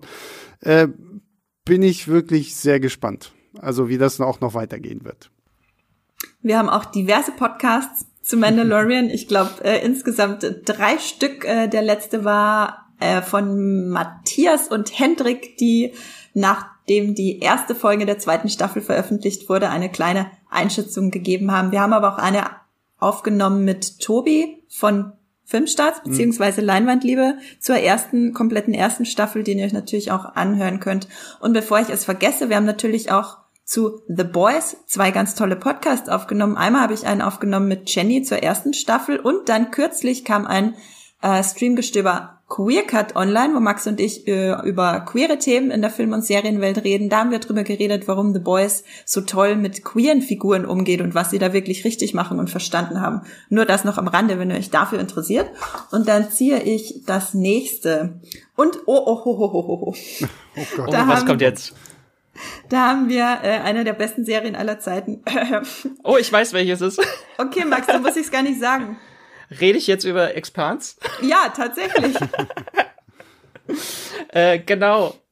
Bei mir ist äh, in der Top 10 gleich die fünfte Staffel von The Expanse äh, gewandert. Die beste Sci-Fi-Serie des letzten Jahrzehnts und des kommenden Jahrzehnts wahrscheinlich auch. Ähm, die fünfte Staffel kommt tatsächlich heute, wenn der Podcast erscheint, auch erst zu Amazon. Aber wir haben sie natürlich vorher auch schon ein bisschen reingucken dürfen. Ich habe sie schon gesehen, die Staffel, deswegen ist sie auch direkt in meiner Top 10 gel äh, gelandet. Ähm, und es ist eine unglaublich tolle Sci-Fi-Serie, was sie an äh, Worldbuilding erschafft und diese ganze Welt, die dort kreiert wird. Unglaublich, also es geht halt um so den großen politischen Kampf zwischen der Erde, dem Mars und dem den Gürtlern. Ich weiß gar nicht, ist es der Saturn-Gürtel? Venus? Ich glaube, oh das ist ich weiß nicht, ob es wirklich der Gürtel von irgendeinem Planeten ist. Ich glaube, es gibt generell so einen äh, Asteroidengürtel in unserem Sonnensystem. Aber sorry, wenn ich jetzt was Falsches sage ähm, für die Sci-Fi und Weltraum-Cracks da draußen. Gleich direkt in das Fettnäpfchen getreten, na toll. Es ist sehr leicht bei der Serie, weil sie ist wahnsinnig komplex. Ja, also die Serie ist unglaublich komplex. Das ist mir jetzt in der fünften Staffel aufgefallen. Sie wird immer komplexer. Es werden ständig Sachen erwähnt, die mal vor zwei, drei Staffeln äh, eine kleine Rolle gespielt haben. Charaktere tauchen wieder auf. Ähm, und das ist jetzt die vorletzte Staffel. Das wurde kürzlich bekannt, dass die Serie nach Staffel 6 enden wird. Das hier ist jetzt die Adaption von dem Roman Nemesis-Spiele. Das ist der sechste von neun Bänden und die letzten drei werden leider nicht mehr verfilmt wahrscheinlich. Ähm, und genau, nach Staffel 6 endet's. Und die fünfte Staffel ist ganz anders als Staffel 4. In Staffel 4 ging es ja so ein bisschen um Erforschung von anderen Welten. Und hier geht's jetzt wieder, konzentriert sich halt wieder komplett auf diesen Konflikt und die Krise in unserem Sonnensystem. Äh, es geht halt um äh, Völkerabwanderung und um Terrorismus und es ist einfach ganz, ganz toll. Und äh, die Rossi-Crew trennt sich leider halt gleich am Anfang der Staffel und jeder Charakter hat so seine eigene Story in der Staffel, aber es sind halt extrem persönliche Story. Wir lernen äh, Stories, wir lernen viel mehr über die Hintergrundgeschichten von vielen Figuren, die wir nicht kannten. Also da sind so die Highlights Naomi und Amos, die von denen lernt man ganz, ganz viel kennen. Äh, und Naomi ist mein Highlight in der fünften Staffel, was sie durchmacht und sie ist einfach so ein, eine grandiose Figur in dieser Staffel.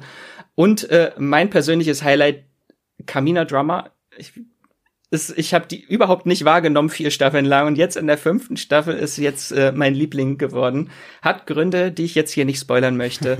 Auf jeden Fall ist eine ganz tolle Staffel. Ich glaube, sie kann wird einigen vielleicht nicht gefallen, weil natürlich es wurde am Ende von Staffel 3 natürlich gab es so plötzlich ein interstellares, interstellares Ringsystem mit tausenden neuen Welten. Und das wird jetzt alles so ein bisschen in den Hintergrund gerückt, das wird nicht so ganz thematisiert. Hier geht's jetzt eher, was bedeuten diese ganzen Welten für unser Sonnensystem, weil viele Menschen flüchten jetzt oder äh, wandern ab in neue Welten, dadurch kommt zum Beispiel auf dem Mars zu einer Unterbevölkerung, äh, auf der Erde hat das natürlich positive Aspekte, es gibt keine Arbeitslosigkeit mehr, weil die Menschen alle weg wollen.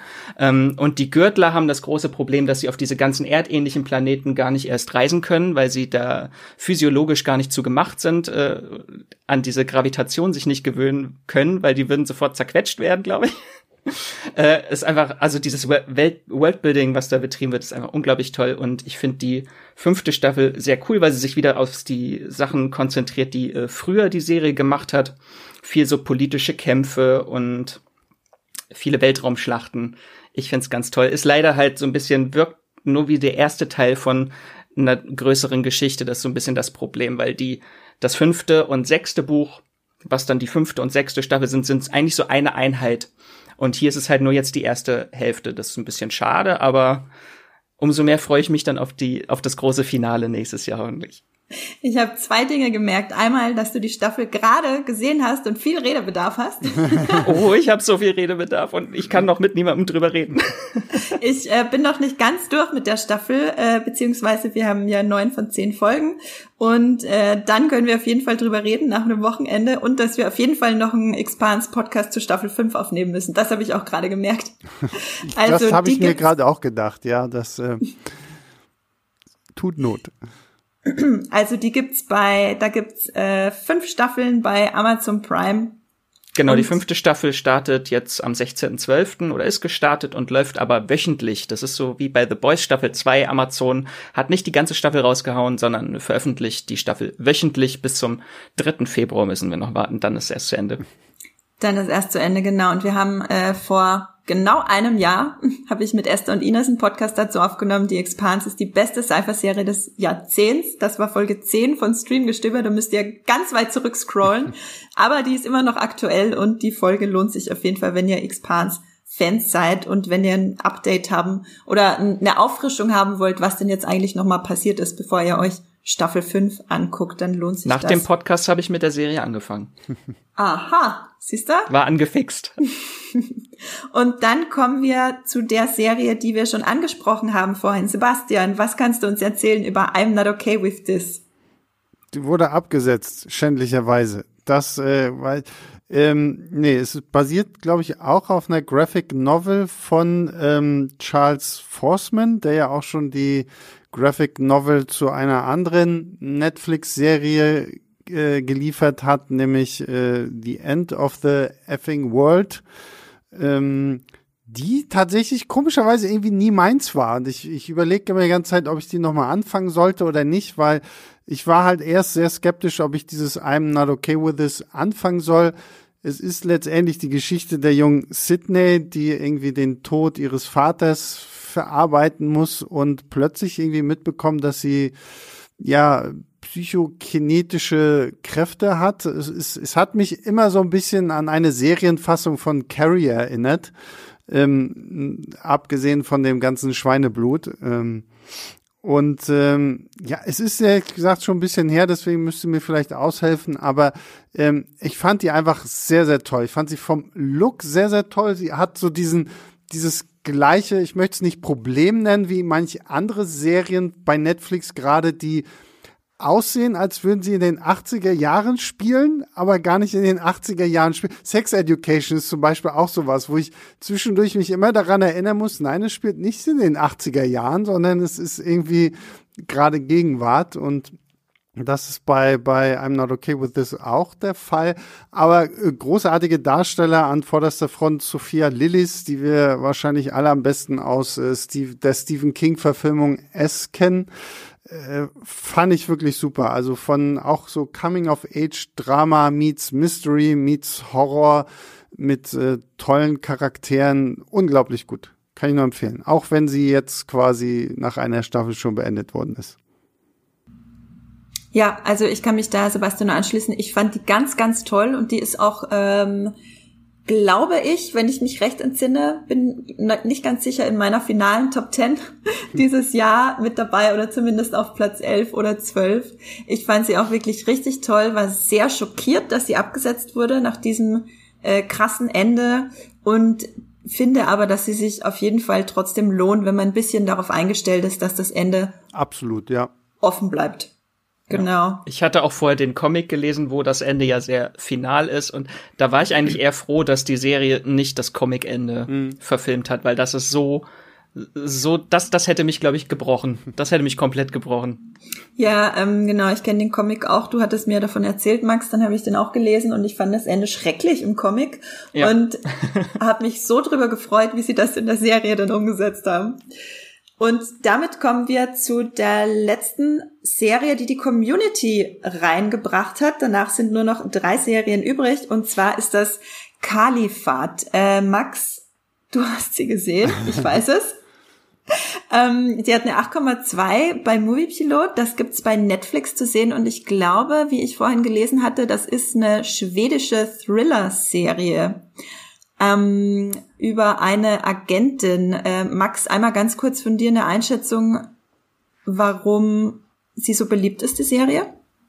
Äh, lohnt sich, also es ist auf jeden Fall extrem spannend. Es geht um eine Polizistin aus Schweden, die einen Terroranschlag in Schweden zu vereiteln äh, versucht. Und es gibt mehrere äh, Storylines, die auch in Al-Raqqa in Syrien spielen. Dort ist dann eine schwedische Muslimin, die in äh, Syrien lebt und dort zur Informantin wird, gezwungenermaßen, um aus Syrien fliehen zu können. Und in Schweden ist halt auch eine große Story, dass junge Schülerinnen für den IS radikalisiert werden. Und dieses ganze, diese ganze IS-Thematik und Terror-Thematik ist äh, sehr schön halt zu so einem Verschwörungsthriller gemacht, dass man immer nicht weiß, oh, wer ist jetzt äh, ein Doppelagent, äh, wer ist eine Schläferzelle wenn dann plötzlich Teenager am Frühstückstisch äh, äh, sitzen und nur noch von Allah reden und die Eltern geschockt äh, sind und nicht wissen, was sie machen sollen, weil die Tochter radikalisiert wurde. Das ist sehr, sehr spannend gemacht und auch das Ende ist äh, auch ein äh, sehr großer Downer. Also sehr, sehr spannend und sehr, sehr niederschmetternd.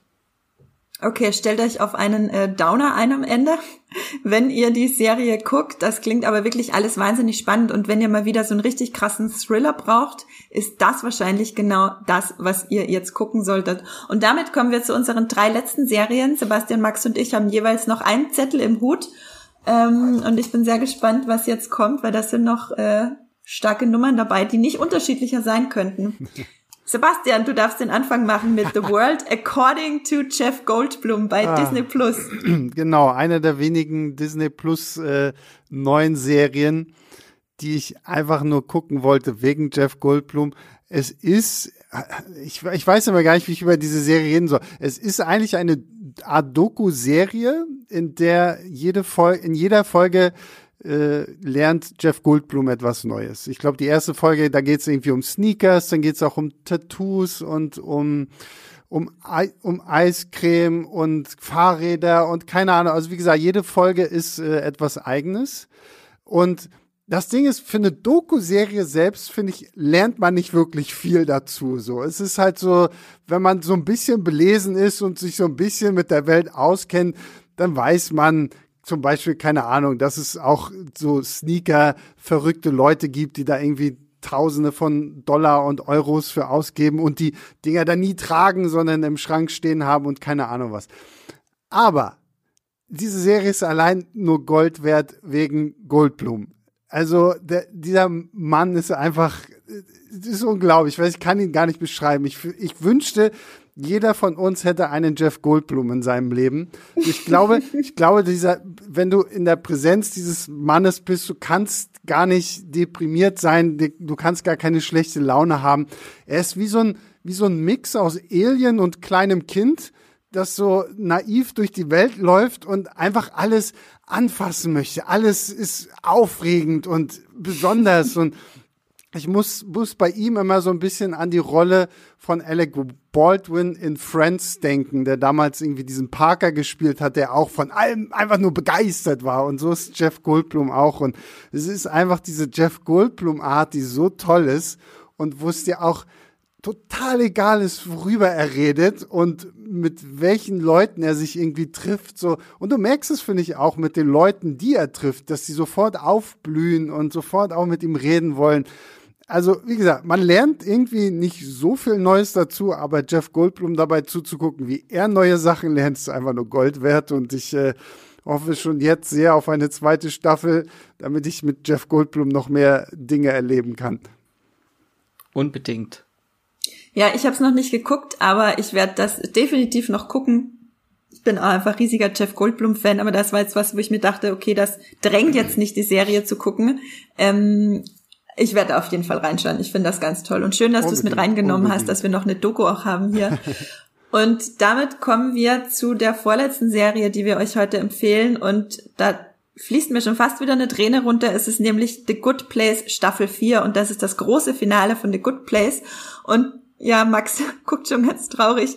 Und äh, die Serie ist tatsächlich auch der Grund, warum ich mir Joint Plus zugelegt habe dieses Jahr, weil dort gibt's die zu sehen. Bei Moviepilot hat sie eine 7,5, viel zu wenig. Ich finde, die 7,5 passt zu Staffel 1, aber was die Serie danach abliefert, ist wirklich der Wahnsinn. Und ich versuche kurz zu umreißen, um was es geht. Man kann es gar nicht wirklich sagen, weil man sonst zu viel spoilern würde. Die Hauptcharaktere sind alle tot und kommen und kommen in The Good Place und dort lernen sie sich dann alle kennen, die Hauptcharaktere. Und äh, in The Good Place gibt's den Architekten, der diesen Good Place erschaffen hat und es dort allen recht machen möchte. Der wird gespielt von einem unfassbar tollen Ted Danson. Also Ted Danson-Fans, vereinigt euch. Und die Hauptdarstellerin wird gespielt von der unfassbar tollen Kristen Bell. Und die beiden in Kombination sind wirklich ein Traum. Und dann gesellen sich noch ganz viele andere tolle Schauspieler und Schauspielerinnen dazu. Und irgendwann plötzlich gibt's einen riesen Twist und nach und nach wird diese Serie zu diesem riesigen ähm, wie soll ich sagen, zu dieser riesigen Lektion über oder Erforschung über Moral und Leben und Tod und was ist gut, was ist böse und man sitzt einfach nur da und denkt sich, was, was passiert denn hier? Warum, wo bin ich denn hier reingeraten? Ähm, sie ist unfassbar witzig, extrem berührend gegen Ende hin und ihr geht wirklich mit einem Gefühl aus dieser Serie wie soll ich sagen, sie ist extrem befriedigend, hoffnungsverbreitend und macht einfach wahnsinnig gute Stimmung, wenn ihr sie durchgeguckt habt. So, also jetzt alle äh, Join Plus abonnieren. Wir sind nicht von Join Plus gekauft, aber dafür, dafür lohnt es sich einfach wirklich und guckt The Good Place. Vier Staffeln, einfach nur wahnsinnig tolle Seriengeschichte, die leider ein bisschen untergeht bei uns in Deutschland. Und damit kommen wir jetzt zu dem allerletzten Zettel im Hut. Ich weiß, was draufsteht, weil es für mich der, eigentlich der größte Serienimpact war dieses Jahr. Ich habe über nichts in meinem Leben mehr nachgedacht. Das Serien-Armageddon. Ich habe in meinem Leben über nichts mehr nachgedacht ähm, als über diese Serie. Max, bitte erzähl uns was zu Dark Staffel 3, noch einem großen Serienfinale dieses Jahr. Es ist, ist es, glaube ich, sogar, ist es die einzige deutsche Serie in unserer Liste? Jupp. Bei mir auf Platz 1 das große Finale der Netflix äh, Sci-Fi Zeitreisen Mystery Serie Dark. Und äh, drei Podcasts sind noch nicht genug. Wir haben schon ein paar Folgen dazu aufgenommen. Äh, da könnt ihr noch ganz viel über Dark äh, von uns hören. Aber einfach äh, rundum, das war auch mein großes Highlight dieses Jahr. Äh, ich habe über nichts mehr nachgedacht, wochenlang und habe hier äh, katatonisch in der Ecke gesessen und überlegt, äh, was bedeutet das alles? Und habe rote Bindfäden durch die Wohnung getragen. Ja. Ja, muss ja. ich auch sagen. Also ich fand gerade auch das Finale war unglaublich toll. Also wenn man dann wirklich auch so die Aufklärung dafür bekommt, warum, wieso, weshalb, ohne jetzt hier zu viel zu verraten. Ich muss aber tatsächlich auch ein bisschen gestehen, dass ich Staffel drei am schwierigsten fand. Also das Finale hat's für mich dann extrem wieder gerettet. Und ich war auch sehr froh, dass ich halt wirklich alle drei Staffeln nochmal am Stück hintereinander geguckt habe, um halt wirklich so die Kontinuität zu haben. Aber Staffel drei fand ich teilweise sehr, sehr anstrengend auch zu gucken und teilweise irgendwie dann auch zu viel mit zig verschiedenen Zeitebenen, verschiedenen Welten und keine Ahnung was. Also da war ich dann ganz erstaunt, dass das Finale denn es auf einmal so auf so einen wunderschönen, traurigen, intimen Moment zurückbrechen konnte, wo du dir, wo da war, das war für mich so der größte Mindfuck, denn so wurde echt, okay, wow, das, das kleine bisschen, so mehr oder weniger, hat das alles ausgelöst. Das ist unglaublich. Und äh, wie das denn alles gemacht wird, unglaublich toll. Also ja, dann mit dem Finale hatte es mich dann auch wieder vollkommen auf seiner Seite. Das war bestimmt die äh, Quantenverschränkung bei dir, die es zu viel gemacht hat. Ja, na, bei mir 100. sind alle Sicherungen danach durchgebrannt. ja, ich habe auch. Also wir haben ja einen Podcast aufgenommen, der Max, die Esther und ich, ähm, und wir waren so dreist und haben ihn einfach wirklich genannt, wir erklären Dark. Und ich traue mich zu sagen, wir haben es auch wirklich sehr gut erklärt. Viele Leute haben sich danach bedankt bei uns für den Podcast. Und was wir da aber im Vorfeld an Arbeit reingesteckt haben, der Rewatch, das fast zweimaliges Schauen, ständige Zurückspulen der dritten Staffel, die tausend Aufzeichnungen. Meine Wohnung sah auch wirklich aus, als würde ich einen Serienkiller suchen mit den ganzen Zetteln an der Wand. Es war ich hatte auch noch nie so viele Notizen. Ich hatte, glaube ich, 16 äh, DIN A4 Zettel auf meinem Schreibtisch irgendwie und an den PC geklebt, damit ich irgendwie versucht, einen Überblick zu haben. Das war wirklich grandios. Also alle, die noch Vorurteile gegen, keine Ahnung, deutsche Serien haben, gegen komplizierte Serien haben, äh, Zeitreise nicht mögen. Dark Guckt euch Dark nicht an, weil es zu kompliziert ist. Und zu deutsch. es ist wirklich, es ist eine Mischung aus, ähm, äh, keine Ahnung, dem, dem zu Beginn zumindest, dem Tatort und einfach irgendeiner krassen Sci-Fi-Zeitreise, Hollywood-Geschichte es lohnt sich wirklich. Es ist was komplett eigenes und jeder sollte zumindest mal reingucken und sich ein Bild davon machen. Ich glaube, in Staffel 1 legt es dann ab Folge 4 oder 5 so richtig los, wenn dann eine Enthüllung nach der nächsten auf euch äh, hinab äh, geballert wird. Und es hört nicht mehr auf bis zum Schluss. Stimmt, ja, ja, damit haben wir die 20 besten Serien 2020 für euch im Schnelldurchlauf runtergerattert. Ich hoffe, es ist was hängen geblieben. Wenn nicht, dann werde ich euch natürlich in den Shownotes nochmal alle dieser 20 Serien auflisten und auch dazu schreiben, wo ihr die gucken könnt. Falls wir jetzt bei dem, äh, bei der einen oder anderen Serie vergessen haben zu sagen, bei welchem Streamingdienst sie läuft. Äh, Dark natürlich bei Netflix, aber ich bin mir sicher, ihr wisst das. und Expans bei Amazon. Das sind die zwei wichtigsten. Na, und, und Jeff Goldblum bei Disney Plus. Alles andere genau. war jetzt eh gar nicht so wichtig in Wahrheit. Damit haben wir alles abgedeckt. Ja, ein großes, riesengroßes Dankeschön äh, geht raus an alle Streamgestöber-Fans und Hörerinnen und Hörer. Ohne euch wäre es natürlich nur halb so lustig, wenn wir einfach ohne Mikro hier sitzen würden hätte ich auch Spaß dabei, aber es ist natürlich noch viel schöner, wenn ihr alle zuhört, wenn ihr uns eure Meinung schickt und wenn ihr uns unterstützen wollt oder einfach nur, wenn ihr uns eure Meinung mitteilen wollen. Wir freuen uns über jede E-Mail von euch an podcast@ moviepilot.de. Kritik ist willkommen, Verbesserungswünsche sind willkommen, Lob natürlich auch ganz besonders. Also wir können nicht äh, leugnen, dass uns das immer sehr gut tut, wenn ihr liebe Worte für uns habt. Die könnt ihr natürlich auch jederzeit, ja Sebastian nickt, ich sehe es.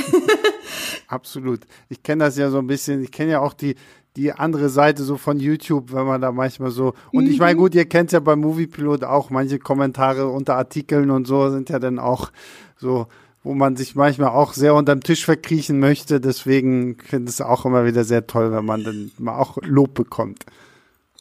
Auf jeden Fall. Und das könnt ihr uns natürlich auch jederzeit gerne in eurer Podcast-App, beziehungsweise bei so viel geht's gar nicht, bei Podcast Addict geht's, bei Apple Podcast geht's, in die Kommentare schreiben und eine Sternebewertung vergeben. Äh, ja, fünf Sterne zum Beispiel, nur so.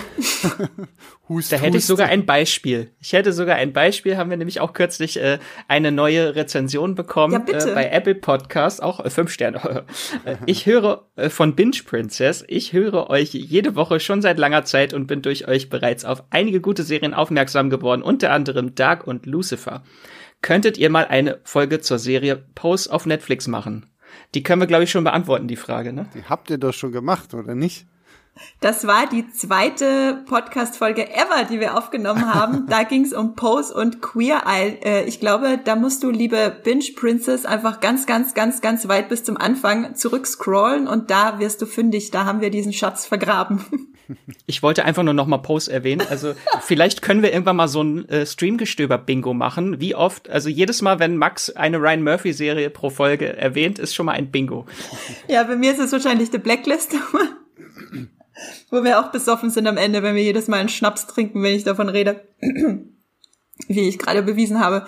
Ähm, ja, wie gesagt, äh, wir freuen uns im Streamgestöber natürlich wahnsinnig drüber. Und ich weiß, Sebastian freut sich natürlich auch, wenn ihr das alles für Leinwandliebe macht, weil äh, ganz viele Leute, die Streamgestöber hören, sagen auch immer zu mir, ich bin auch großer Leinwandliebe-Fan. Also geht auch äh, auf jeden Fall, wenn ihr es noch nicht gemacht habt, da mal rüber und lasst eure Sterne und lieben Worte auch dort auf jeden Fall da. Sebastian freut sich drüber immer, auf jeden ja. Fall.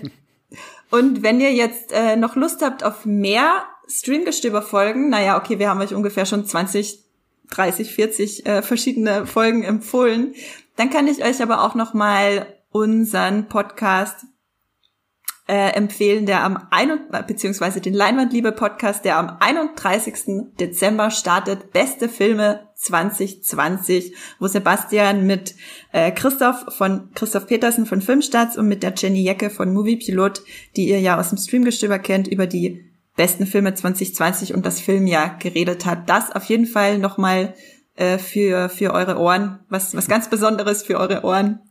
Genau. Und Ende des Jahres kommt auch beim Streamgestöber noch die, äh, wie soll ich sagen, Folge Nummer zwei von dieser hier quasi, die ich mit Max und Esther machen werde. Da reden wir dann über die 21 größten Serien-Highlights 2021.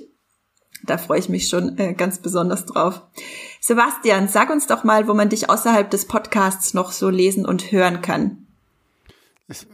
Lesen eher weniger, ähm, aber hören beziehungsweise sehen natürlich auf YouTube Filmstarts, äh, auf Instagram unter die blonde Gefahr, was ich ja vielleicht dann irgendwann noch mal in der deutsche Homelander umändern muss oder irgendwie sowas, wenn sich das hier so weiterentwickelt.